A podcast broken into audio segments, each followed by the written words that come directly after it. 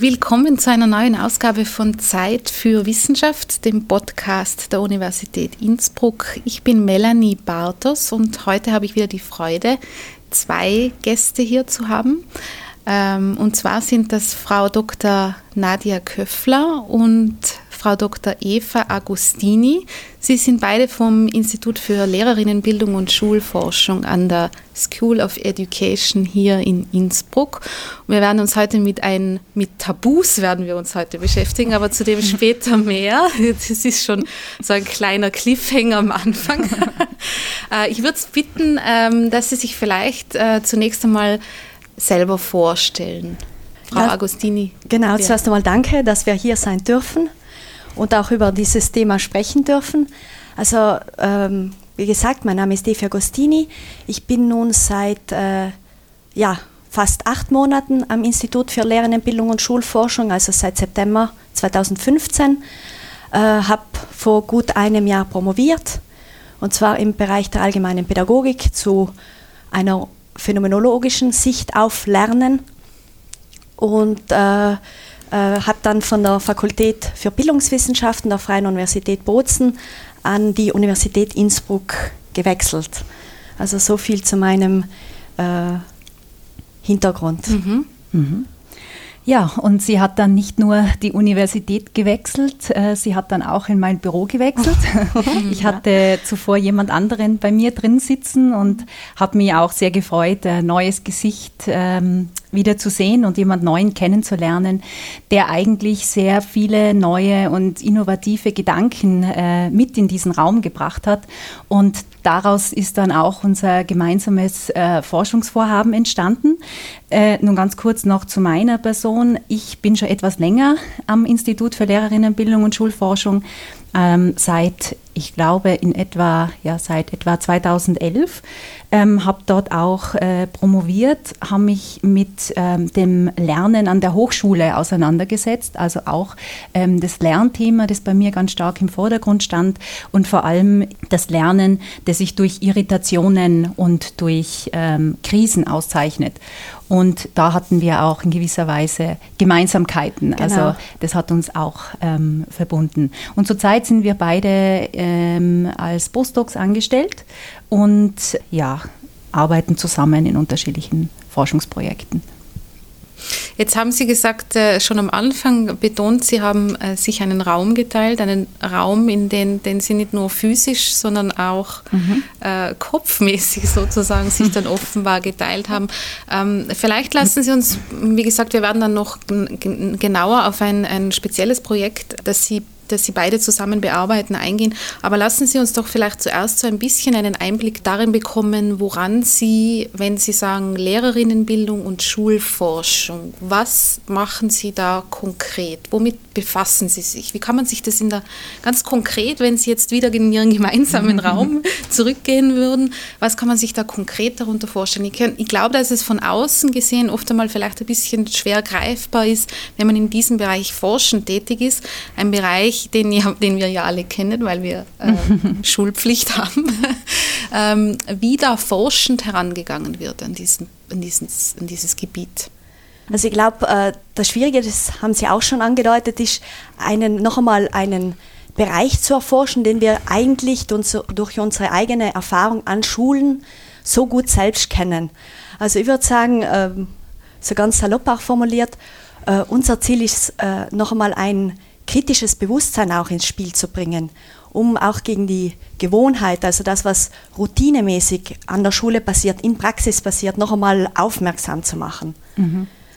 Und äh, einerseits diese individuelle Erfahrung, also diese lebensweltliche Erfahrung oder eigene Erfahrungen anzu, einzubeziehen, andererseits aber auch äh, noch einmal mit theoretischem Blick, also mit, mit, anderer, mit einer anderen Sichtweise auf bestimmte Phänomene zu schauen, die uns vielleicht besonders auch in Schule manchmal äh, auch sprachlos äh, zurücklassen. Also ich glaube, mhm. vor allem, äh, zumindest sehe ich so auch, äh, wenn ich mich nochmal mit, mit bestimmten Theorien zu Schule oder zu Lernen oder zu Unterricht auseinandersetze, dass ich auch bestimmte Worte in die Hand bekomme, um das noch einmal zu benennen, dass dann ich auch selbst vielleicht als Schülerin erfahren habe.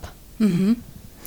Und wir arbeiten auch sehr intensiv an den äh, subjektiven Theorien unserer Studierenden. Also so wie Sie schon gesagt haben, die kommen mit ihren Erfahrungen an die Universität, die sie in der Schule gemacht haben und glauben, dass das, was sie erfahren haben, gut oder schlecht ist. Und was wir dann machen, ist, dass wir diese Erfahrungen aufgreifen, kontextualisieren, natürlich auch in, mit Theorien, mit den unterschiedlichsten Theorien in Beziehung setzen und an diesem auch Verständnis von Schule, Lernen, Unterricht arbeiten. Sozialisation ist auch noch ein großes Thema und ähm, ganz konkret Themenfelder, die für uns relevant sind oder natürlich jetzt auch für die Lehrerinnenbildung und Schulforschung im Allgemeinen sind diese großen Themen wie Lernen, Sozialisation, Bildung, ja, auch der Bildungsbegriff, was verstehen wir unter Bildung, ähm, auch das Thema der Lehrerprofessionalisierung, ja, es wird ja als äh, Profession angesehen, dass der Verantwortung, die man auch übernimmt als Lehrer für die Gesellschaft, indem man ähm, Schüler begleitet in einem sehr, wie ich finde, vulnerablen, in einer sehr vulnerablen Zeit, äh, also im Kindes- und Jugendalter. Ja, und da gibt es die unterschiedlichsten Zugänge und Ansätze und Theorien. Ähm, das Ganze geht bis dahin, dass wir auch sehr intensiv mit Lehrern arbeiten, in der Lehrerfortbildung tätig sind, aber auch mit Schulleitern, also in Form von äh, äh, Leadership-Projekten. Mhm. Mhm. Genau, und was ich jetzt gemeinsam mit der Nadia auch mache, was ich sehr, sehr spannend finde, dass wir wirklich versuchen, auch mit Studierenden am Institut wirklich in den Diskurs zu treten, den mhm. Austausch auch zu suchen. Ja. Und da kommt auch ganz viel Neues auf, also was nochmal für uns ganz viel Neues auf unsere Arbeit auch äh, mhm. ein neues Licht wirft. Jetzt ist es ja so, dass der schulische und der Bildungsbereich einerseits einer ist, wie ich jetzt vorangesprochen habe, den wir alle sehr gut also vermeintlich zumindest sehr gut kennen, insofern, als dass wir es selber erlebt haben, in welchen Zusammenhängen auch immer. Aber andererseits ist es ja auch ein Bereich, wo man das Gefühl hat, von außen betrachtet, ähm, dass, wenn, wenn man so ein Stichwort wie Reformen, Bildungsreformen, Schulreformen, äh, ich habe jetzt ganz präsent, weil es in meiner eigenen Familie Thema war, die Dinge, rund, die rund um die Zentralmatura passiert sind und solche Dinge. Also andererseits ein Bereich, wo, wo man doch das Gefühl hat, man ist so ein bisschen auf der Suche nach, also wo, wie, wie macht man es gut, also dass man irgendwie so ähm, den Eindruck hat, da gibt es viel Verbesserungspotenzial an, an, Schulen oder im Bildungsbereich allgemein. Sind das dann, ähm, kann mir das so vorstellen, dass das genau diese Punkte sind, wo Sie versuchen anzusetzen, also ähm, Dinge nicht nur zu analysieren, sondern zu, äh, Vorschläge zu geben, wie man es besser machen kann? Ist das eine Richtung, wie man sich das vorstellen kann? Also es, es ist bestimmt auch eines der Ziele, dass man noch mal versucht, also es, es, herrschen jetzt ganz viele unterschiedliche Meinungen zu mhm. Lernen, zu Bildung. Und weil jeder schon einmal Erfahrung mit diesen Themen gemacht hat, glaubt auch jeder mitreden zu können. Mhm. Ich glaube, das ist das Schwierige, äh, auch noch einmal zu sagen, ja, auch äh, Pädagogik, auch Lehrerinnenbildung ist eine eigene Wissenschaft, ja. weil jeder sich eigentlich als Experte auch fühlt. Mhm. Und, und, und das auch äh, so durch Meinungen zum Ausdruck bringt. Und wir versuchen wirklich noch einmal äh, durch, durch auch eine gewisse Distanz, durch äh, den Blick auf unterschiedliche Sichtweisen, das auch noch einmal anders zu sehen und uns auch nachvollziehbar das für andere darzustellen und natürlich auch im Hinblick, wie können wir jetzt vielleicht neue Möglichkeiten eröffnen. Mhm. Und ich glaube auch, es ist wichtig, dass man auch mitreden darf. Also mir ist es auch wichtig, dass sich andere Menschen zu diesen Themen äußern und auch, ich arbeite sehr viel mit meinen Studenten ähm, zu diesen Themen und mir ist es sehr wichtig, dass sie sich dazu äußern, aber ich bin dann gern die Person, die Aussagen relativiert, die dann ähm, sie konfrontiert mit theoretischen Aspekten oder Aspekten auch aus der Praxis ähm, und versucht dann manchmal so einen Switch, so eine Veränderung hervorzurufen in ihrem Denken. Ich glaube, wenn wir das schaffen, beziehungsweise wenn sie dann verstehen, ähm, auch diese ganzen Hintergrundmechanismen, die äh, in, in Schule, Universität, also überhaupt in formalen Bildungskontexten zum Tragen kommen, dann haben wir sehr viel erreicht. Also wenn ich auch mein eigenes professionelles Handeln und Tun hinterfragen kann und, und äh, ähm, ich glaube, das ist das ist eigentlich das Ziel, weil die Frage, was, was zeichnet eine gute Schule aus? Mhm. Was zeichnet äh, gute Lernkontexte aus? Das ist sehr schwierig. Also darüber wurde schon etliche hundert Jahre debattiert. Mhm. Und man sieht dann immer so unterschiedliche Strömungen. Mal geht es in die Richtung, mal geht es in jene Richtung. Ähm, und weil es uns alle betrifft, ja, ist es einfach auch ein sehr aktuelles, brisantes Thema nach wie vor. Mhm. Und wo, wo setzen Sie jetzt da konkret an, um das noch einmal so ein bisschen, weil Sie selber jetzt ja äh, eindrücklich dargelegt haben, dass es ein riesiges Feld ist letzten Endes. Was haben Sie sich herausgepickt? Ja, wir haben uns jetzt mal äh, herausgepickt, dieses Schnittfeld. Also Schule befindet sich ja sehr stark in diesem Schnittfeld zwischen dem Alten und dem Neuen. Also einerseits ist die Aufgabe von Schule, diese Kultur weiterzugeben, also auch beste äh, Bestehendes, das, was gut funktioniert hat. Mhm. Andererseits äh, soll Schule auch äh, Neues, also äh, vermitteln und einfach auch die Schüler, Schülerinnen auf die, Schu auf der, auf die Zukunft vorzubereiten. Und äh, wir sehen unsere Arbeit sehr stark in dem Schnittfeld verankert und auch unser aktuelles Projekt, also zu Tabus in formalen Bildungsinstitutionen, zu dem wir ja gemeinsam arbeiten mhm. und fragen uns noch einmal, ja, äh, was ist notwendig? Jetzt ganz auch banal oder salopp ausgedrückt, äh, das weiter, das, was, was ist notwendig, was muss bestehen bleiben? Äh, wo äh, entstehen aber auch Grenzen? Wo müssen diese Grenzen aufgebrochen werden? Und äh, ja, einfach wie kann auch äh, Neues entstehen. Mhm. Und was ganz spannend ist an formalen Bildungskontexten wie der Schule und der Hochschule, ähm, dass sie sehr veränderungsresistent sind. Das heißt, wenn Sie zum Beispiel ähm, auf einen Schulraum schauen, äh, eine Schulklasse und die räumlichen Anordnungen sich ähm, vor Augen führen, ähm, ist es sehr spannend zu sehen, dass diese räumliche Anordnung, also man hat vorne das Lehrerpult, also vorne bedeutet immer in Richtung Tafel gerichtet, ja, ähm, man hat diese Sitzreihen, diese Bankreihen, ähm, das haben wir heute noch in sehr vielen Schulen ähm, und das hatten wir aber auch vor 100 Jahren schon. Und da gibt es auch sehr viele Parallelen, zum Beispiel zur Kirche, ja, das Triptychon, die Tafel, also diese Dreiteilung auch, dass man das so aufklappen kann. Und das zeigt einfach, äh, wie veränderungsresistent diese Systeme Systeme sind. Und wir haben uns auch natürlich gefragt, warum ist es so? Und ähm, steigen auch in diesen Diskurs ein, dass wir sagen, Hochschule und Schule, das sind auch Machtinstanzen. Ja, also man übt ähm, durch diese Institutionen in gewisser Weise auch Macht aus.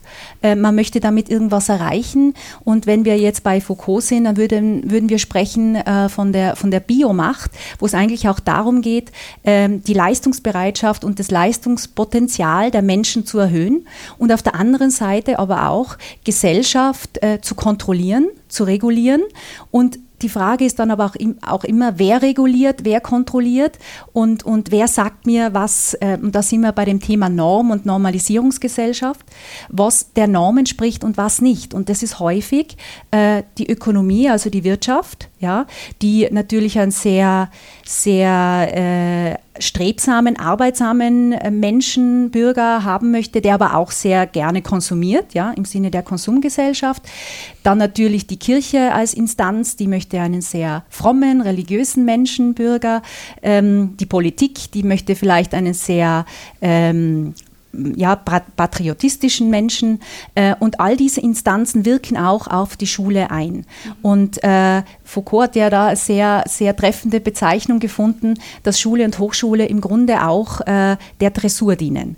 Also etwas, es wird jemanden, dem Menschen etwas einverleibt, ja, das vielleicht vielen gar nicht bewusst ist, um ein größeres Ziel zu erreichen. Ein größeres Ziel meint hier ein Ziel für die Gemeinschaft. Ja, also ähm, und, und ähm, wir sehen ja auch, wenn wir uns Schule noch einmal vergegenwärtigen, wie viele, also unsere eigenen Erfahrungen jetzt zum Beispiel, ähm, wie viele Disziplin Disziplinierungsmaßnahmen dort auch in Erscheinung treten, wie zum Beispiel ähm, das Aufstehen, wenn ein Lehrer die Klasse betritt. Mhm. Ja.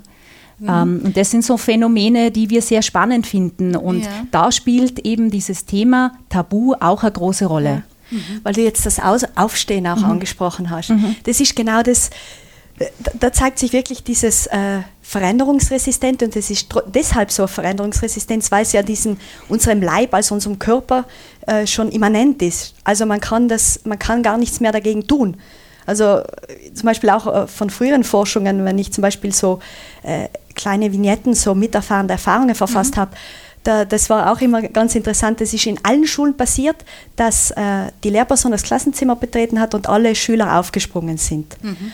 Und hier merkt man, dass das einfach so im, äh, im Leib der Menschen, also im Körper, ich spreche jetzt von Leib, um jetzt nicht diese, Körper, äh, um diese Geist-Körper-Trennung auch, äh, äh, um, diese, um diese zu umgehen, würde ich sagen. Und dann springen sie auf und es wird was gemacht und das, man kann dann aber gar nicht argumentieren, warum es gemacht wird. Und das ist das Schwierige, dann auch Veränderungen zu bewirken, weil es äh, einfach dem kritischen Bewusstsein teilweise einfach nicht zugänglich ist. Mhm. Man muss natürlich sagen, also diese Tabus äh, oder überhaupt Normen, Regeln und Gesetze, die haben unterschiedliche, unterschiedliche Funktionen. Und eine Funktion ist sicher auch, äh, System aufrechtzuerhalten.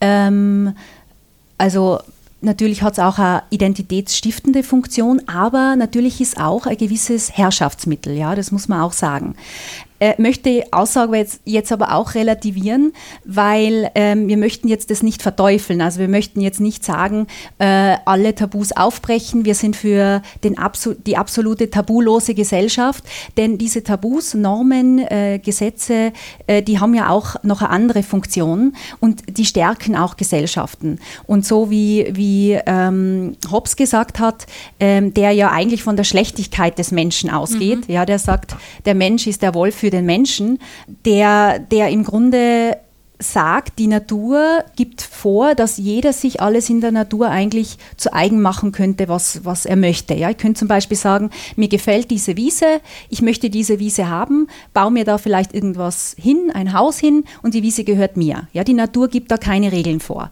Aber wir haben nun mal sehr viele Menschen, die auf dieser Welt leben und würde jeder so denken, dann hätte ja jeder Anspruch auf alles. Das heißt, mhm. es könnte auch jemand anderer herkommen und sagen, ja, die Wiese finde ich schön, ja, da möchte ich auch mein Haus drauf bauen. Und dann ähm, hat man natürlich das Problem, dass jeder möchte sich alles zu eigen machen. Also das sind jetzt die Gedanken von Hobbes. Äh, ähm, und durch dieses zu eigen machen kann es auch zu kriegerischen Auseinandersetzungen kommen. Also was hat die Gesellschaft dann gemacht? Die Gesellschaft hat also einen hypothetischen Gesellschaftsvertrag ins Leben gerufen. Das bedeutet, ich gebe meine individuelle Freiheit auf für die Gemeinschaft. Das mhm. bedeutet, es wurden Normen, Regeln, Gesetze eingeführt, die dann einfach sagen, das ist möglich und das nicht. Ähm, aber du, du kriegst Schutz von der Gemeinschaft, der Gesellschaft, nur musst du deine eigene Freiheit zu entscheiden, was möchte ich, was sage ich, was tue ich, etwas einschränken. Und das bedeutet, ähm, Gesellschaft und Tabus, die sind ganz eng miteinander verwoben, weil natürlich, ähm, das ist auch eine Hypothese von uns, wir davon ausgehen, dass Gesellschaft ohne Tabus gar nicht funktionieren würde. Und äh, jetzt reden wir immer von Normen, Regeln, Tabus. Also die Frage auch, wo liegt der Unterschied? Ja, ja was, jetzt, äh, da nehmen Sie jetzt schon meine nächste Frage vorweg. also ich würde äh, da einfach anschließen und auch nochmal sagen, es ist, Tabu ist nicht nur ein gesellschaftliches, es ist ein genuin menschliches Phänomen. Mhm. Also Menschsein ohne Tabus ist nicht möglich, genauso wie mhm. Kulturen äh, Tabus benötigt und auch Gesellschaft. Und äh, wir sind natürlich äh, momentan sehr, sehr stark in dem Prozess drinnen, uns an, äh, ja, an, diese Begr äh, an diesen Begriff auch äh, äh, des Tabus anzunähern, beziehungsweise ihn gegen andere Begrifflichkeiten auch abzugrenzen. Mhm. Und zum Beispiel ja, erste Annäherungsversuche, zum Beispiel ihn gegen Normen abzugrenzen, dann zeigt sich ganz stark, dass zum Beispiel ein Tabu also Normen oder Regeln sind meistens auch äh, nach außen hin expliziert und sie sind begründbar. Mhm. Hingegen Tabus, diese verbinden sich oder verbieten sich eigentlich von selbst. Mhm. Ja. Also es gibt keine Begründungsstruktur, die sagt, äh, sondern es ist mehr eine Form, äh, sie tritt mehr in der Form eines Meidungsgebotes auf, also du darfst etwas nicht tun, aber manchmal oder meistens eigentlich kann man gar nicht begründen, warum man jetzt etwas nicht tut. Mhm, das so im Sinne, das macht man einfach nicht. Mhm. Das macht so. man einfach nicht, genau. Ja. Da tritt sozusagen diese äh, Scham auch mhm, als, mhm. als Instanz auf. Mhm. Also zu sagen, äh, hier möchte ich mich vor Blößen schützen. Äh, das Gefühl, das Schamgefühl äh, ist ja dann meistens erst später, wenn mhm. dann Normen oder wenn dann Tabus gebrochen wurden, aber die Scham, die wirklich so sagt, äh, ich möchte mir hier keine Blöße geben und das nicht öffentlich zur Schau stellen. Also es ist sehr stark ja, emotional äh, kodiert und, äh, mhm. ja, und, und vielleicht noch so eine Eigenart von Tabus, dass es dann sehr stark auch sanktioniert wird. Mhm. Und weil man ja Angst hat, dass Sanktionen eintreten, dass man dann auch äh, Angst haben muss, aus gesellschaftlich, äh, Gesellschaften oder Gemeinschaften aus, ausgeschlossen zu werden, dass man deshalb äh, so einen weiten Bogen, sage ich jetzt mal, mhm. auch um bestimmte Themen macht. Mhm. Ja, Tabus meint Gehorchen ohne zu fragen. Mhm. Und ähm, wenn, wenn ich das jetzt nochmal von dir aufgreifen darf, Evi, äh, warum also das unhinterfragt bleiben soll, ist einfach, dass Gesellschaften nicht alles regeln können. Es gibt zwar Gesetze, aber es braucht auch ein Phänomen, das erklärt sich von selbst. Also wenn ich äh, auch diese Dinge, die ja tabu sind, auch noch mit Normen, Gesetzen versehen würde, dann bräuchte ich ganz viele Instanzen, die äh, Gesetzesübertretungen ahnden. Ähm, und äh, in dem Fall gibt es aber, es ist eigentlich eine Erleichterung für die Gesellschaft. Es hat auch eine Entlastungs- bzw. Erleichterungsfunktion. Und bei der Norm, also das Tabu ist eigentlich das Negativ der Norm, ja, weil die, mhm. die äh, ohne Normen gäbe es auch keine Tabus. Ja, wenn es keine Normen gäbe, gäbe es keine Tabus, die man, die man brechen kann. Genau, beziehungsweise wenn die, die, die Norm hier eingreift und die das äh, Tabu irgendwie äh, unter eine, einer Regel unterwirft, dann sind wir auch schon wieder mitten in diesen Normalisierungsprozessen, mhm. die du eben vorhin auch mhm. angesprochen hast. Und, und die Norm, die entspringt eher dem Vernunftsbereich, wohingegen das Tabu, wie du schon gesagt hast, eher auf dem affektökonomischen, emotionalen, äh, dieser emotionalen Ebene angesiedelt ist, in dieser Gefühlsebene, weiß eben zum Beispiel, wenn ich ein Tabu übertrete, überschreite, nicht, äh, äh, nicht, also es gibt Tabus, wo das schon der Fall ist, die werden strafrechtlich geahndet, aber es gibt sehr viele Tabus, die werden, ähm, da sanktioniert man sich selbst durch äh, Scham oder Angstgefühle ähm, oder auch durch Ausschluss aus der Gesellschaft. Und das wird als viel gravierender schlechter erlebt äh, äh, oder schlimmer, schlimmer erlebt, als jetzt vielleicht eine Geldstrafe zu zahlen. ja. ja. Wenn wir jetzt in so einen, in ein Klassenzimmer oder von mir aus auch in einen Hörsaal hineindenken, was für ein Tabu hätten Sie da als konkretes Beispiel vor Augen? Was wäre denn sowas? Ja, also konkrete Beispiele haben wir mehrere, die wir auch schon versucht haben, gemeinsam mit Studierenden auch ja, zu generieren. Ja. Obwohl hier auch, das ist eine andere Schwierigkeit, immer die Frage ist, wie kann man sich dem Phänomen annähern? Also wenn mhm. sich eigentlich entzieht der Sprache. Ja, äh, ja, eben. Das wäre jetzt, vielleicht noch, würde jetzt äh, vielleicht noch die, die, finden, wie die, Sie das konkret festmachen. Genau, also wir haben es jetzt einmal versucht, am Anfang äh, wirklich auch in Gruppendiskussionen einfach mal uns mit den Studierenden auch auszutauschen. Mhm. Und also versuchen noch einmal, weil wir davon ausgehen, dass äh, Tabus kollektive Phänomene sind, dass sie auch in diesen gemeinsamen Erfahrungshintergründen vorhanden sind und teilweise zumindest jene, die bewusst sind, auch zur Sprache gebracht werden können. Mhm. Beziehungsweise, dass sie sich durch Erfahrungen oder durch, durch Handlungen vielleicht nicht direkt benannt werden, aber dass sie irgendwie trotzdem indirekt abgeleitet werden können. Also das sind so mal unsere ersten Annäherungsversuche. Mhm. Und äh, wir unterscheiden ja auch zwischen unterschiedlichen Formen äh, von Tabus. Es gibt Tabus, worüber man tatsächlich spricht. Also Tabus, die salonfähig sind, darüber darf man sprechen. Oder spricht man auch. Dann gibt es Tabus, über die spricht man nicht. Und mhm. es gibt Tabus, äh, die sind unbewusst. Also ähm, mhm. Die sind uns nicht zugänglich. Die sind so einverleibt, dass wir sie nicht benennen können. Und unser zweiter Zugang war dann der über Bilder und Bildhaftes, weil die Frage ist ja auch, wenn sich nun das Phänomen der ähm, Sprache entzieht, also es zeichnet sich dadurch aus, dass es sich im B-Zug, also im sprachlichen B-Zug entzieht, ja, ähm, was natürlich auch das Phänomen meint, ja, es ist, soll ja ungesagt und untersagt bleiben, ähm, war die Frage, welches andere Medium könnte uns dorthin führen?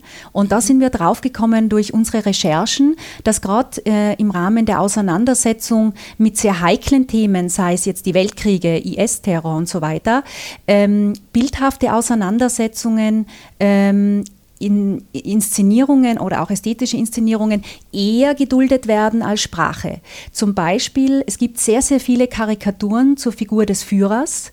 Mhm. Ähm, aber es gibt in, in, im deutschen Sprachraum tatsächlich einen Vermeidungsvokabular, also Wörter, die man nicht gebrauchen darf aus dem Dritten Reich, äh, wie ähm, zum Beispiel Abendland, Artfremd, Machtergreifung, wohingegen äh, die Figur des Führers oder alles, was damit zusammenhängt, ähm, bildhaft dargestellt werden kann, außer jetzt das Hakenkreuz als Symbol, äh, beziehungsweise sogar einer bewussten Inszenierung ausgesetzt ist oft. Zum Beispiel Adolf, der Film aus, aus mhm. dem Jahr 2013. Und da haben wir uns gefragt, warum, äh, also wo liegt der Unterschied zwischen Sprache und Bild und warum ist hier die Verwendung von bildhaften, gerade auch für diese brisanten Themen, also wie legitimiere ich das Ganze? Und da haben wir uns, auf, haben wir uns hineinbegeben in die ähm, in den Charakter ähm, der Logik äh, von Bildhaften und sind eben draufgekommen, dass Bilder noch einmal äh, ja, gewisse Charaktereigenschaften haben, die für Sprache nicht so gelten, mhm. wie zum Beispiel die Polysemie, also die, die Bedeutungsvielfalt, die einfach mehr erlaubt, weil ähm, jemand, der ein Bild betrachtet zum Beispiel, ja, ein Bildbetrachter, ähm, sehr viel hineininterpretieren kann und äh, der Bildproduzent äh, zum Beispiel sagt, gut, das, was der Betrachter da hineininterpretiert, war von mir vielleicht gar nicht intendiert. Mhm. Also das bedeutet, ähm, äh, die, diese Verantwortung des Bildes äh, wird dann oft auf den Betrachter geschoben. Und das heißt, da gibt sich sehr viel Spielraum also, und, und Möglichkeiten, ähm, was darzustellen über Bildhaftes, was vielleicht durch Sprache undenkbar wäre. Mhm. Mhm. Genau, wir versuchen also einerseits einmal äh, auch anhand von neuen Medien, wie das, das Bildhafte ist, mhm. diesmal auf die Spur zu kommen. Andererseits, wenn wir es auch über Sprache versuchen und letztlich Wissenschaft und wenn man es kommunizieren möchte, nach außen tragen, sind wir trotzdem wieder auf Sprache angewiesen, versuchen wir sozusagen äh, einfach andere Räume zu eröffnen. Mhm. Konkretes Beispiel, wenn wir dann so Gruppendiskussionen auch mit Studierenden machen, äh, dann äh, versuchen wir das einmal nicht jetzt so im klassischen Rahmen zu machen, sondern eher so abgekoppelt einmal am Abend auch sich zusammenzusetzen, um auch einfach diese Möglichkeit zu öffnen, Themen anzusprechen, die äh, sonst vielleicht äh, in anderen Räumen nicht zum Vorschein kommen mhm. würden. Weil die Räume machen ja auch was von ja. uns. Da sind wir jetzt genau wieder bei diesem habitualisierten Leib. Äh, wir sprechen was an, wenn wir äh, in der vielleicht Position sind und wir sprechen was nicht an, wenn wir in einer anderen Position sind. Ja. Und das sind so, weil Sie vorhin nach konkreten Themen auch gefragt haben, das mhm. sind so Themen aufgekommen, wo wir mal so glauben, das könnten jetzt Tabuthemen sein oder so, um auch ein erstes Clustering zu machen.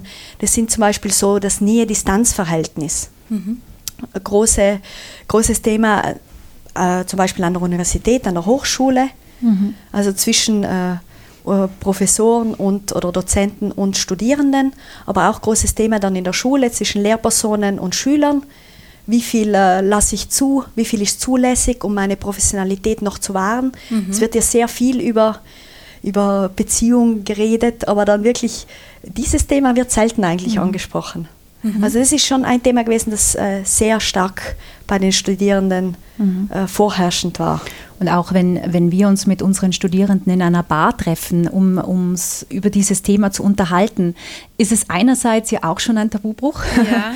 weil darüber zu sprechen ist ja im Grunde auch schon der Tabubruch. Und dann auch wieder die Frage des Nähe-Distanz-Verhältnisses. Also wie viel Nähe lasse ich jetzt zu in diesem Moment, wo ich eigentlich als Forscherin, als Wissenschaftlerin in diesen Kontext eintrete, aber auch merke, ich muss mir etwas öffnen, dass da auch was zurückkommt. Mhm. Also dass sie auch merken, sie haben jetzt die Möglichkeit, über dieses Thema zu sprechen und äh, da muss man auch in gewisser Weise ähm, Nähe zulassen können.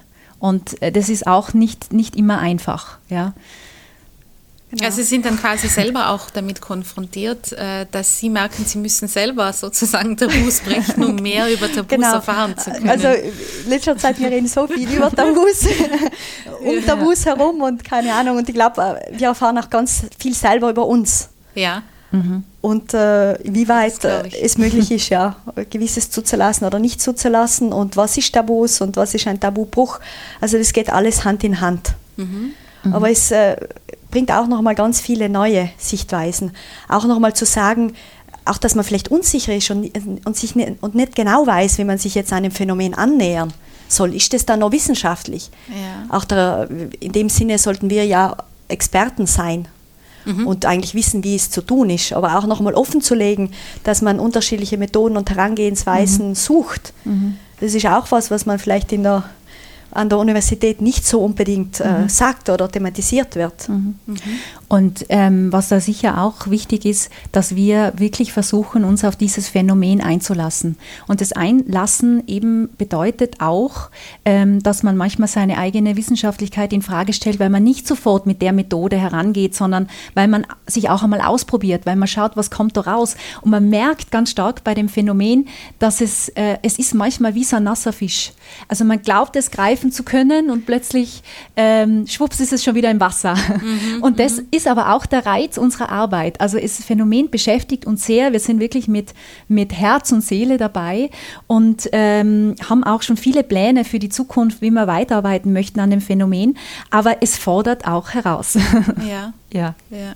ja. Also ich glaube auch das bisher Gelernte stellen wir noch einmal in Frage mhm. oder wie weit sich das auch fortsetzen kann. Dann die Nadia bringt ihre, äh, ihren Hintergrund mit ein, ich bringe meinen Hintergrund mit ein. Also es ist ganz äh, ein, wirklich ein äh, sehr irritierender, aber irritierend jetzt im, im Sinne von produktiv. Natürlich, es macht was mit einem, aber wir, sein, wir stellen noch ganz viel noch einmal in Frage. Mhm. Wir glauben beide, glaube ich, dass das äh, auch einfach das, den Wissenschaftscharakter auch auszeichnet. Ja, mhm.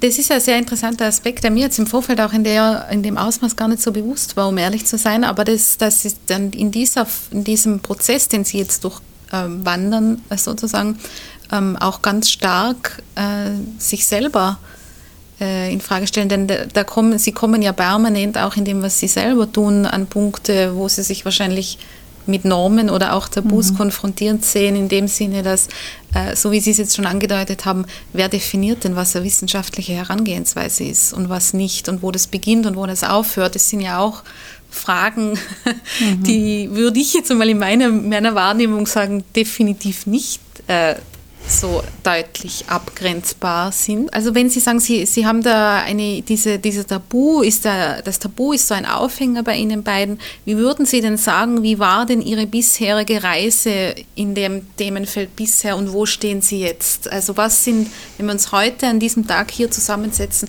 was würden Sie sagen, was können Sie mir an Erkenntnissen aus dem Bereich äh, schon mitgeben. Oder auch an, an ganz äh, äh, einfach gesagt Fragen, die sich für Sie als ganz drängend auf äh, äh ergeben haben. Mhm. Also irgendwie in meiner ähm, Dissertation ganz stark mit dem Phänomen des Erfindens in der Erfahrung des Lernens auseinandergesetzt. Also noch einmal versucht, äh, im, äh, im Durchgang durch unterschiedliche Lerntheorien noch einmal zu fragen, ja, wie entstehen jetzt innerhalb von schulischen Kontexten neue Welt selbst äh, Bilder, auch äh, Bilder vom anderen. Und äh, wo ich so anhand von Vignetten, eben diesen kleinen kurzen Erzählungen, nochmal versucht habe, so äh, schulische Erfahrungsmomente zu fassen und diesem, äh, mich diesem Phänomen des Erfindens anzunähern, dann bin ich schon immer wieder auf solche widerständigen Strukturen gestoßen, mhm. also eigentlich Strukturen, die diesem Erfinden auch entgegengestanden sind. Also Vignetten sind, wenn Sie sich selber ins Klassenzimmer setzen, oder? Also Vignetten, nein, also Vignetten sind vielmehr äh, in Form einer teilnehmenden Erfahrung, also ja. weniger diese teilnehmende Beobachtung, wo ich so distanziert vom Objekt des Beobachteten bin, versuche ich vielmehr diese Erfahrungen, die Schüler in der Schule machen, auch mitzuerfahren, also mir auf die auch einzulassen. Und, mhm. das, und diesen Erfahrungsmoment versuche ich dann noch einmal als Teilnehmende kurz zu verdichten. Aha. Also anhand einer kurzen narrativen Erzählung. Ja, das heißt, Sie machen bei den Aufgaben in der Schule mit, oder wie? Ja, also es, ist so, dass ich einfach teilnehmend bin äh, mhm. im Klassenzimmer, ja. teilweise auch mitmache, äh, versuche mich äh, an die Erfahrung von, von dieser ah. Schülern auch anzunähern, beziehungsweise die auf mich überschwappen zu lassen, mhm. obwohl das dann immer natürlich auch meine Erfahrung ist. Also ich versuche dann eine Erfahrung über die Erfahrung mhm. der Schüler zu machen. Mhm. Dabei lerne ich natürlich was und diese dann auch aufzuschreiben. Ja. Verstehe. Und da habe ich mir versucht, diesem Phänomen des Erfindens anzunähern. Und dabei, wo ich eben gesehen habe oder versucht habe, wo zeigt sich jetzt Erfinden bei den Schülern oder Schülerinnen, dann sind mir immer auch wieder Schüler untergekommen, wo sich eben nichts Neues in deren Erfahrungshintergrund drängt, also nichts Neues zum Entstehen kommt.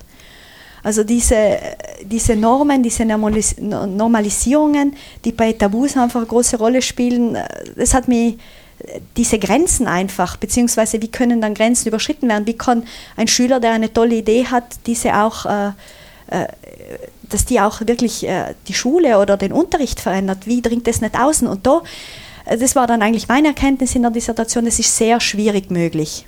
Also mhm. es gibt diese Grenzen und äh, je stärker dann die Normalisierungsprozesse auch sind, desto schwieriger ist es dann, dieses Neue auch durchzusetzen. Mhm. Also das sind das, da, meinen Sie, das sind der Kreativität Grenzen gesetzt? Oder? Das sind der Kreativität, genau. Die Psychologie würde das als Kreativität mhm. benennen und mhm. die Phänomenologie äh, würde das eben als Erfinden, Erfinden. benennen. Ah, verstehe, ja. Mhm. mhm. Also das äh, bringe ich vielleicht mit, äh, noch einmal diese, dieses Fremde, das ja auch beim Lernen auftritt, das, die, das den eigenen den Menschen irritiert, das man vielleicht im ersten Moment auch nicht in den Griff bekommt, man weiß nicht, wie man damit umgehen kann. Äh, man versucht es aber dann noch einmal den bestehenden Strukturen unterzuordnen. Also dieses Fremde, das schon vielleicht in der Dissertation einfach bei mir stark eine Rolle gespielt hat, das ist jetzt beim Tabu auch wieder vorherrschend. Mhm. Frau Köffler, wie war mhm. Wie ist es für Sie? Wo, steh, wo fühlen Sie sich gerade im ja. Tabubereich angesiedelt? Also ich kämpfe mit meinen Gedanken, weil äh, im Grunde bin ich in das Projekt eingestiegen und dachte mir, Tabus sind da, um gebrochen zu werden. Und ich ja. dachte mir, äh, das hat auch den Reiz ausgemacht und ich dachte mir, wir müssen äh, hin zu einer tabulosen Gesellschaft, wir müssen daran arbeiten. Also es waren so diese ersten Gedanken und Ideen und wie gehen wir damit um und Richtung äh, Tabuauflösung ähm, zu gehen und sich zu fragen, was können wir da gewinnen für unser System, also für formale Bildungskontexte, wenn wir Tabus aufbrechen. Und bin dann aber in der Auseinandersetzung mit diesem Phänomen und durch viele Gespräche mit dir, Evi, auch ähm, zu dem Punkt gelangt, dass ich gesagt habe, nein, dass ich sage nun, sie haben auch ihre Berechtigung, sie haben eine sehr wesentliche Funktion und es gibt eigentlich keine Kultur auf der Welt, die ohne Tabus funktionieren würde. Und äh, man kann auch sagen, dass das Menschsein ähm, besteht nicht nur aus der Freiheit, aus der Freiheit zu entscheiden, was man machen möchte, sondern es ist diese Scheidelinie ähm, des Übertretbaren eigentlich oder des Unübertretbaren, wo Menschsein beginnt. Mhm. Ähm, und ja, für mich war das auch eine sehr wichtige Erkenntnis, weil ich gesehen habe, manchmal ist es vielleicht auch wichtig, Dinge so stehen zu lassen und sie so sein zu lassen, wie sie sind. Und äh, an dem Punkt stehen wir gerade. Und was auch sehr spannend ist, wir haben auch gemerkt, dass das Phänomen der Tabuübertretung sehr schwer beobachtbar und fassbar ist, weil es eben was Außerordentliches ist. Es ist was sehr Seltenes, es ist was Exemplarisches. Mhm. Sonst wäre es ja die Norm. Ja? Also mhm. es, es äh, entspricht eben nicht der Norm. Und dann haben wir uns gefragt, wie können wir, wie können wir uns da annähern? Wie können wir, wie können wir sichtbar machen? Und dann haben wir gesehen eben, dass in unseren Ergebnissen bis jetzt, dass Tabubrüche sehr selten begangen werden, wenn dann in Form von Filmen äh, oder dass es da aufgearbeitet wird im Sinne von ästhetischen Inszenierungen in der Kunst Kunst zum Beispiel, die Kunst, die sehr viel Raum lässt für Tabuüberschreitungen, das eigentlich im Grunde fast ein sanktionsfreier Raum ist, ein mhm. Raum, der sehr viel zulässt, wie gesagt. Ähm, aber ähm, wir, wir haben einfach gesehen, dass es im Grunde nicht die Tabuüberschreitung ist, die uns interessiert, sondern wie Menschen mit diesen Tabus umgehen und wie sie es trotzdem schaffen, innerhalb dieser, doch äh, in diesem Kontext, in dem wir uns bewegen, doch sehr, der, der sehr voll ist, äh, gefüllt von Tabus, wie, wie schaffen sie es, sich in diesem Feld zu begegnen, äh, be, äh, zu bewegen, wie gehen sie mit Tabus um?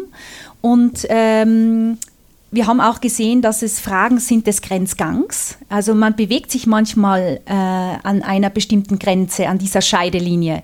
Und es kommt dann zu Phänomenen, wo man merkt, es ist noch kein äh, Tabubruch, aber es ist, eine, es ist im Grunde eine Tabuverletzung. Und da sind wir, um jetzt wieder konkret zu werden, bei dem Thema Kleidungsstil. Das ist auch häufig mhm. so ein Thema, das angesprochen wird von den Studenten, ähm, die wir bis jetzt befragt haben. Also wie kurz darf der Rock sein? Im jeweiligen ja. Kontext, um das ja. jetzt einmal so plakativ salopp Aha. zu formulieren. Und dann haben wir gesehen, was machen, was machen bestimmte Menschen. Man zieht eine schwarze Strumpfhose an und relativiert das Ganze. Dann darf der Rock auch kurz sein. Und das heißt, im Grunde ist ja. es so ein, ein spezieller Grenzgang. Ja? Mhm. Ich, ich, suche, ich, ich suche Freiheit, brich aber das Tabu nicht. Und ja. das ist immer so ein etwas Spielen mit den Tabus und das auch Suche nach Freiheit, glaube ich. Also nach individueller und persönlicher Freiheit. Aber trotzdem muss man sich innerhalb dieses Gefüges des Systems der Grenzen bewegen. Mhm. Ja. Und manchmal muss man auch sehr gut das System oder dieses Feld auch kennen, um dann zu sagen, mhm. ich mache diese Grenzgänge. Aber ich verletze dann keine Grenzen. Also es braucht schon, ich glaube, es braucht auch, das Interessante oder das, was uns jetzt auch im Moment beschäftigt und antreibt, ist, ja, wie werden vielleicht jetzt auch äh, Grenzen übertreten, ohne dass sie aufgehoben werden? Ich glaube, so könnte man das auch noch einmal benennen. Ja, ja. Mhm. Also da ich, ich, ich möchte es machen, aber ich möchte auch gleichzeitig der Sanktionierung sozusagen genau. entgehen oder da mhm. beim kurzen Rock jetzt dem, der üblen Nachrede. Mhm. Genau. Und sind das dann aber noch Tabus oder da sind ja, wir dann ja, wieder, also wenn man dann versucht, das ist der nasse, der, der, der nasse Fisch, äh, mhm. den was du auch angesprochen hast, dann äh, konzentriert man sich auf was Konkretes, versucht es noch einmal zu benennen, aber es entzieht sich fast schon auf Benennung und dann ist man schon wieder bei der Frage, ist das jetzt ein Tabu oder nicht? Und wenn man dieses Fremde auch wirklich ernst nimmt, dann äh, glaube ich, müssen wir auch uns dann eingestehen, oder das ist auch eine, eine unserer Hypothesen, dass wir das auch nie so genau festschreiben können. Also dass es diese Verworrenheit auch fast schon braucht. Und diese Verworrenheit und Unbestimmtheit, auch wenn man sich die Begriffsgeschichte von Tabus anschaut, die ist da diesem Tabu-Begriff, also den Tabus allgemein von Anfang an inhärent. Mhm. Also es zeichnet sich genau durch diese Unbestimmtheit aus. Ja. Aber da befassen Sie sich ja, wenn Sie jetzt, also für mich wird es immer in dem Moment, wo Sie ein konkretes Beispiel nennen, äh, wird, wird es für mich ganz gut greifbar, glaube ich. Da mhm. befassen Sie sich ja dann tatsächlich mit wirklich ähm, nicht jetzt mit so ganz globalen Fragen, sondern mit, mit wirklich Themen, die uns alle im Alltag auch betreffen. Genau. Das ist immer wieder bei etwas, was uns alle betrifft, was mhm. aber eben nicht äh, wirklich mhm. ähm, definiert ist. Wie, mhm. wie gehen Sie denn, und, und dann haben Sie aber ja auf der anderen Seite eine unglaubliche Vielfalt an Beispielen zur Verfügung, mit denen Sie sich auseinandersetzen können. Ich denke, mhm. gerade wenn man sich da näher damit befasst, wie, wie, wie, wie kann man sich da den Auswahlprozess vorstellen? Ist das was, was Ihnen im Alltag begegnet, wo Sie das Gefühl haben, das äh, ist ähm, ein Thema, wird es von den Studierenden eher an Sie herangetragen? Wie, wie passiert so etwas? Ja, also ich glaube, es ist schon auch sehr stark kontextabhängig und ja. wir bewegen uns ja in einem sehr spezifischen Kontext und zwar in den formalen Bildungskontexten. Mhm. Das bedeutet, dass das Tragen eines kurzen Rockes, also wenn ich das Beispiel jetzt nochmal aufgreifen darf, vielleicht in anderen Kontexten kein Tabu wäre. Ja. Das bedeutet, ja. der Kontext äh, verweist da auch in eine bestimmte Richtung, grenzt ein ähm, und diese Kontextgebundenheit ähm, reduziert die Vielfalt auch der Tabus mhm. wieder. Mhm. Ähm, und wie gesagt, also wir gehen auch davon aus, dass äh, Tabus kontextabhängig sind, aber auch kulturabhängig. Also es gibt kulturspezifische Tabus, aber wir sind auch der Überzeugung, es gibt kulturübergreifende Tabus. Und in diesem Kontext ähm, haben wir uns auch überlegt, mal über den eigenen Tellerrand hinauszublicken und ähm, Europa zu verlassen und äh, uns äh, mit dem Phänomen in äh, Israel zu beschäftigen. Ähm, mhm. das wäre für uns ein sehr spannendes Land, um dann auch Vergleiche ziehen zu können. Also das heißt, dieses Phänomen des Tabus im formalen Kontext in einem anderen Land oder in anderen Ländern ähm, auch zu erforschen. Mhm. Weil wir eben glauben, jetzt um beim Beispiel Israel zu bleiben, wo dann wirklich unterschiedliche oder viele äh, ethnische Gruppen, äh, Kulturen, Sprachen, Religionen aufeinandertreffen, dass dann wirklich auch noch einmal diese Normen, Regeln, Tabus, die von denen wir ausgehen, dass sie vielfach implizit sind und nicht bewusst, dass diese noch viel, viel stärker zum Vorschein kommen, weil Menschen treffen, weil es zu Aushandlungsprozessen kommt mhm. und weil es deshalb äh, unserer Meinung nach möglich ist, da noch einmal mehr auch zu sehen. Ja. Also dass sich sozusagen in dem also sich Israel. ganz viel sammelt. Deshalb Israel und vielleicht auch noch einmal eine israelische Universität. Mhm. Ansonsten natürlich unsere, unsere Foki konzentrieren sich ganz stark auf so konkrete Beispiele, die für den Schulkontext und für den universitären Kontext wichtig sind, eben äh, wie äh, Kleidungsstil oder äh, Nähe-Distanz oder auch Gewalt in Familie. Ist auch ein Tabuthema, ja. wo man dann mit denen Lehrpersonen dann auch im alltäglichen Umgang konfrontiert sind äh, darf ich das dann auch benennen? Äh, sage ich bestimmt, einmischen. darf ich mich einmischen? Ist das eine Grenzüberschreitung? Mhm. Mhm. Äh, das muss ich auch begründen können. Mhm. Äh, Scheitern ist auch ein großes Thema, Überforderung besonders äh, junge Lehrpersonen, ja. die mit großem Enthusiasmus eintreten, alles schaffen mhm. wollen, sich das vielleicht auch nicht eingestehen können oder wollen, dass das mhm. nicht möglich ist. Oder auch Sexualität, Erotik an der Schule ist ein sehr großes Thema. Also da meinen wir jetzt nicht nur Beziehungen zwischen Schülern und Lehrern, sondern auch äh, zum Beispiel, wie geht man mit Küssen um? Also wenn sich Schüler küssen in der Schule, äh, ist es ein Tabuthema oder nicht? Also da, da hat man auch, äh, ist man auch konfrontiert mit sehr gravierenden kulturellen Unterschieden. Also meine Erfahrungen in Südkorea waren die, dass es sogar gesellschaftlich nicht erwünscht ist, auf offener Straße sich zu küssen. Also das ist kein Problem der Schule, sondern das ist, wird in der Gesellschaft ähm, als etwas äh, angesehen, das, zu, das es zu vermeiden gilt. Und ähm, in Europa oder jetzt konkret in Österreich ist es der Fall, eben, dass man sich fragt, inwiefern der Kontext es zulassen darf. Ja. Und, und ähm, das sind eben, wie gesagt, auch sehr spannende Themen, mhm. ähm, wo es auch wieder um, eigentlich im Grunde wieder um dieses Nähe-Distanz-Verhältnis auch geht. Wenn Sie Südkorea sagen, Frau Köfler, das heißt, Sie waren, Sie haben sich das auch durchaus schon in anderen Ländern oder in dem Fall in Südkorea konkret angeschaut. Äh, Oder in einem anderen das, Kontext und das genau, haben Sie jetzt mitgenommen. Äh, mhm. Das war ein anderes Projekt, da haben wir uns das Schulsystem in Südkorea äh, angeschaut, beziehungsweise Schulen besucht und dort ähm, versucht herauszufinden, wie Unterricht funktioniert. Mhm. Ähm, das hing natürlich mit den sehr guten PISA-Ergebnissen zusammen, dass wir uns gefragt haben, was machen die anders? Das wollen wir uns jetzt anschauen. Ja. Und ähm, war sehr erstaunt, wie groß oder gravierend die kulturellen Unterschiede sind. Mhm. Und das war etwas ähm, eben eben diese Zuneigung zu zeigen zwischen zwei Menschen auf offener Straße, das nicht gern gesehen wird, ähm, für mich schon sehr erstaunlich. Und das wäre für die Schule ganz undenkbar. Also wenn es zu solchen Fällen, Zwischenfällen kommen würde, würde man wahrscheinlich der Schule verwiesen werden. Also die haben sehr, sehr eigene, sehr spezielle kulturelle Praktiken, aber sie sind einfach so, sie sind uns einfach so fremd, weil wir einfach was anderes gewöhnt sind. Also ähm, mit was was anderem aufgewachsen sind. Ich will nicht sagen, dass es schlecht, äh, schlechter ist oder dass sie schlecht sind, aber anders. Es ist ja. einfach was anderes, was ja. ich da gesehen habe. Mhm. Also da würde sich das Verhältnis noch einmal ähm, relativieren. Also da wären es dann sicher nochmal ganz andere Tabus. Ja? ja. Ähm, da, wär, da ist zum Beispiel das Einschlafen während der Schulstunde ein sehr großes Tabu, wofür man auch sanktioniert wird. Und zwar, ich glaube, aus Sicht des Schülers doch sehr mit sehr drastischen Maßnahmen. Das, was man in Österreich vielleicht eher belächeln würde, wenn jetzt ein Schüler da kurz einschläft, weil er müde ist und vielleicht die Nacht zuvor zu lange Computer gespielt hat oder was auch immer. Also da gibt es ganz massive Unterschiede. Ja. ja. Mhm.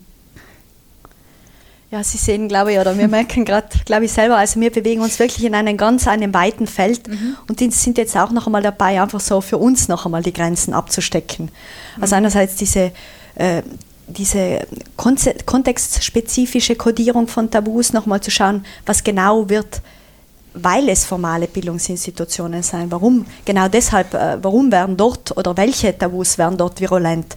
Andererseits äh, gibt es ähm, kulturspezifische Tabus, andererseits gibt es kulturübergreifende. Dann noch einmal, was äh, ist jetzt an der Hochschule vor allem ein Tabu oder welche Tabus gibt es? Mhm. Andererseits, was ist jetzt vielmehr dann auch in der täglichen Arbeit von Lehrpersonen ein Tabu? Mhm. Mhm. Also hier sind wir ja, und ich glaube, was man da noch ergänzen muss, ist der äh, Fakt, dass ähm, diese Tabus und Tabubrüche ja im Grunde auch äh, wie Seismographen sind der Gesellschaft. Das sind, sind sozusagen Frühwarnsysteme, die auf etwas hinweisen oder mhm. hindeuten können. Das heißt, wenn Tabubrüche kollektiv begangen werden, das heißt, wenn äh, Schüler konsequent das Handy mit in den Unterricht nehmen, vielleicht war es, es war mal eine gewisse Zeit der Tabu, das zu tun, ja, ähm, Handys raus aus der Klasse so ungefähr und man merkt kollektiv, äh, die Schüler wehren sich, die nehmen dieses Handy mit in den Unterricht, dann merkt man, es braucht Veränderung. Es braucht in gewisser Weise Innovationen im System, mhm. ähm, vielleicht eine Transformation des Systems, vielleicht gar nicht so sehr Innovation, aber Transformation. Und ähm, so können diese Tabubrüche auch darauf hinweisen, dass es in gewisser Weise Veränderungen braucht. Vielleicht werden neue Tabus dann, äh, entstehen neue Tabus. Ganz aber, bestimmt, ja.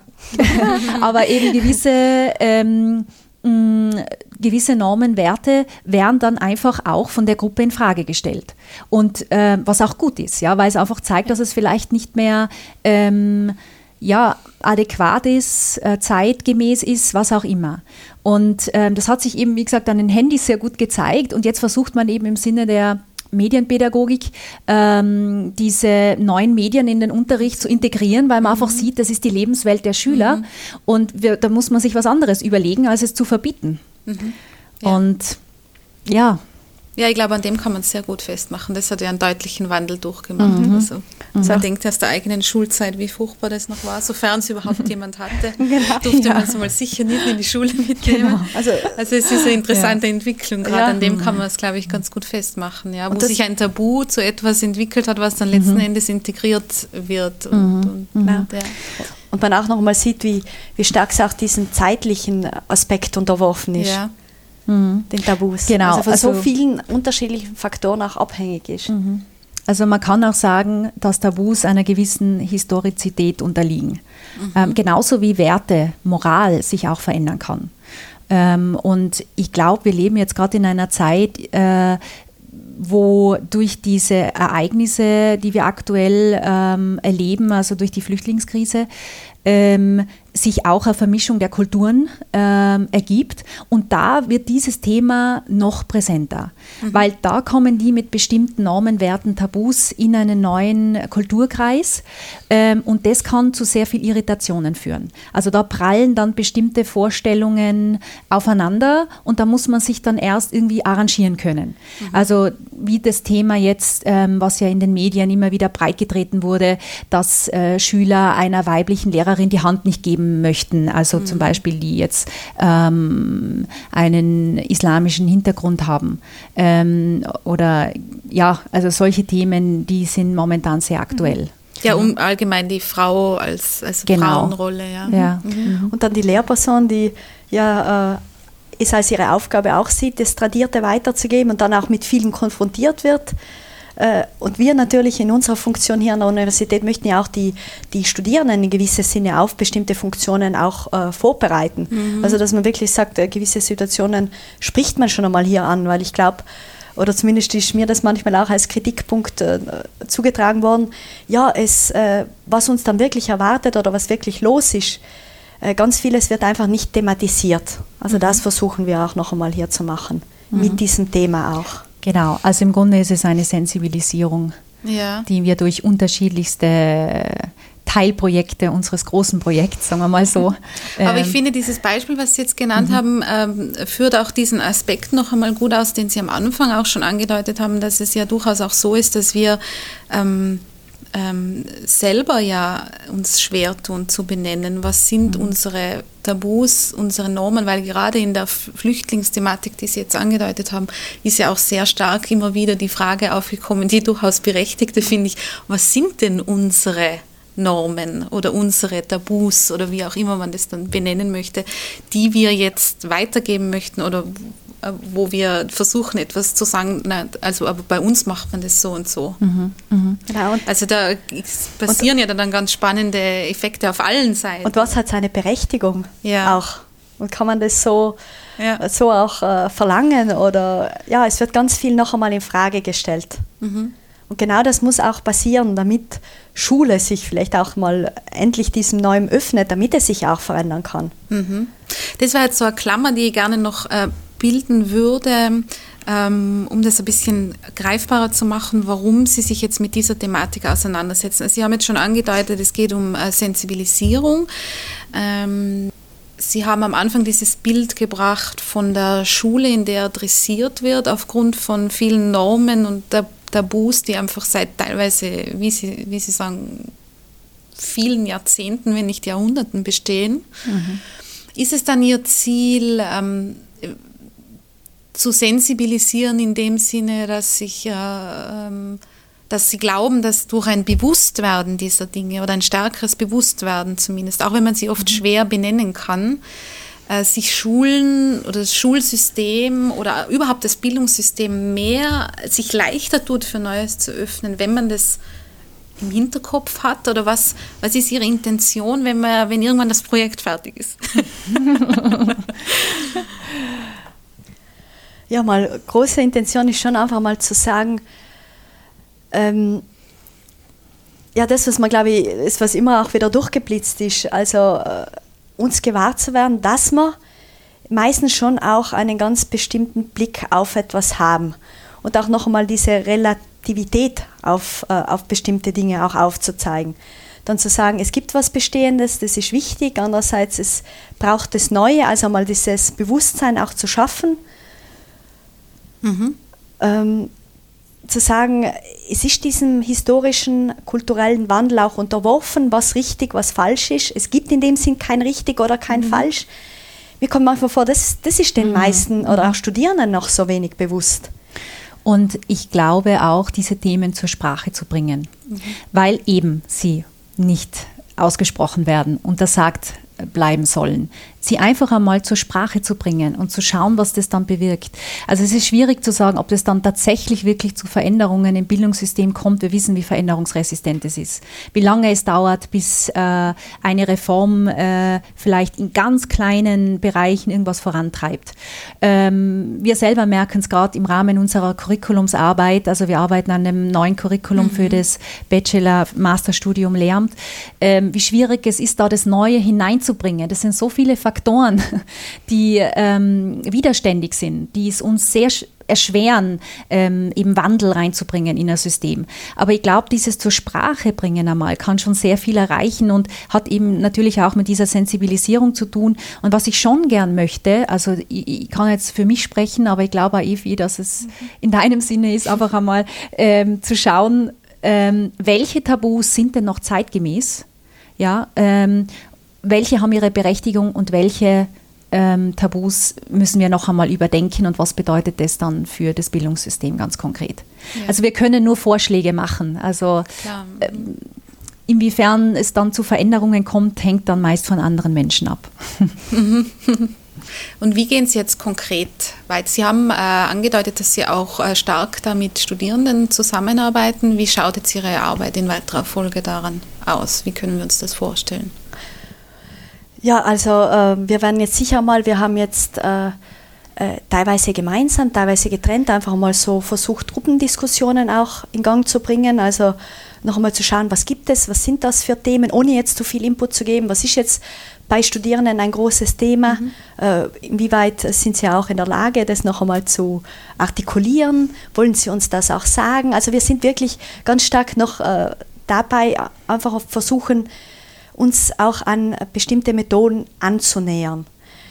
Dann äh, geplant sind jetzt vielleicht auch Einzelinterviews, dass wir sagen, vielleicht ist es trotzdem möglich, zwar mit Sprache einiges zu benennen, aber dass das vielleicht trotzdem in der Einzelsituation, mhm. das hast du zum Beispiel, Nadia, gestern auch noch einmal gesagt, äh, also wir tauschen uns ja dauernd mhm. danach aus, dass es vielleicht trotzdem besser wäre, äh, weil du hattest so ein bestimmtes Ereignis mit einer Person, die in der Einzelsituation noch einmal was auch äh, zur Sprache gebracht hat. Also das ist so mal ein weiteres Vorgehen.